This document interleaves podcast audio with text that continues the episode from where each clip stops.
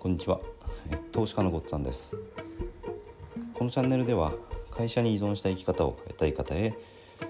FX と不動産投資で経済的自由を目指すための情報を配信しています。マルチタイムフレーム分析について、えー、数回にわたってお話ししてきています。で今回はマルチタイムフレーム分析で見るべきポイントについてお話したいと思います。でこの見るべきポイントっていうのが2つありまして1つは上位足のトレンドです。それからもう一つが上位足の節目ですね。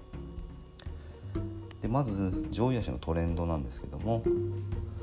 上位足が今上昇トレンドにあるのか下降トレンドにあるのかそれともトレンドが出ていないのかですね。トレンドが出てない場合は、トレンドが終わった後で次のあのトレンドがまだ決まってない状態とかあとはレンジになってるっていう場合がありますね。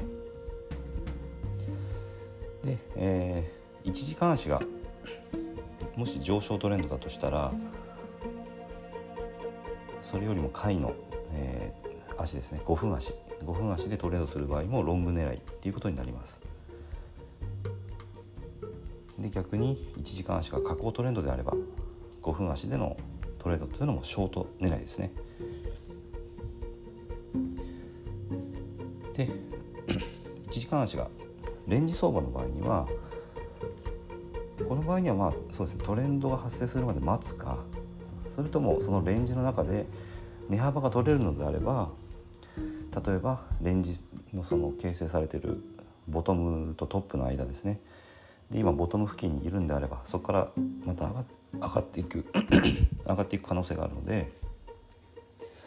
えー、そのボトムから上がっていくところの動きですね例えばあの5分足でダブルボトムをつけるとかそういうなんかサインを見て、えー、エントリーするっていうのを考えてもいいとは思います。だからここもあんまり値幅が取れないんであればあの見送った方がいいですね。だから次のトレンドが発生するまで待つというのが正解だと思います。上位足の、ま方向に合わせるっていうことですねこの上位足の方向に合わせるっていうのはちょっと前にもお話したと思いますけども大きな流れに沿った動きをするっていうことですね川の流れのちょっと話を一回しましたけども、まあ、それに似たような感じで駅とかでこう朝とかあの同じ方向にすごい人が流れてくる時ってあると思うんですよね。そういう時に同じ方向ですねその人の流れが多い方に、えー、歩いていくとすごく、まあ、進みやすいというか、まあ、人が多いんで進みにくいところもあるかもしれないですけどそっち同じ方向に行けるんですよね。だけどその方向と逆らっていこうとするとすごくこう人とぶつかるしあの押し流されてしまいそうになりますよね。だそういうのを避けて、えー、FX の場合にはあの自分の行きたい方向っていうのははないんですよね。みんなが流れてる方向に自分も合わせてエントリーするっていうことで、えー、マルチタイムフレーム分析で見るべきポイントですね。えー、一つが上位足のトレンドでもう一つは上位足の節目ですで今回は上位足のトレンドに合わせましょうというお話でした。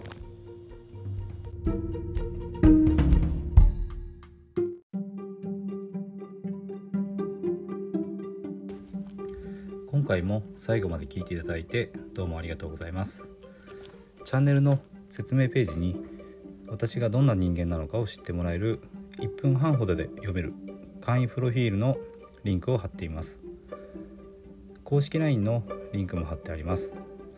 こちらでは相談も受け付けていますので是非登録してください。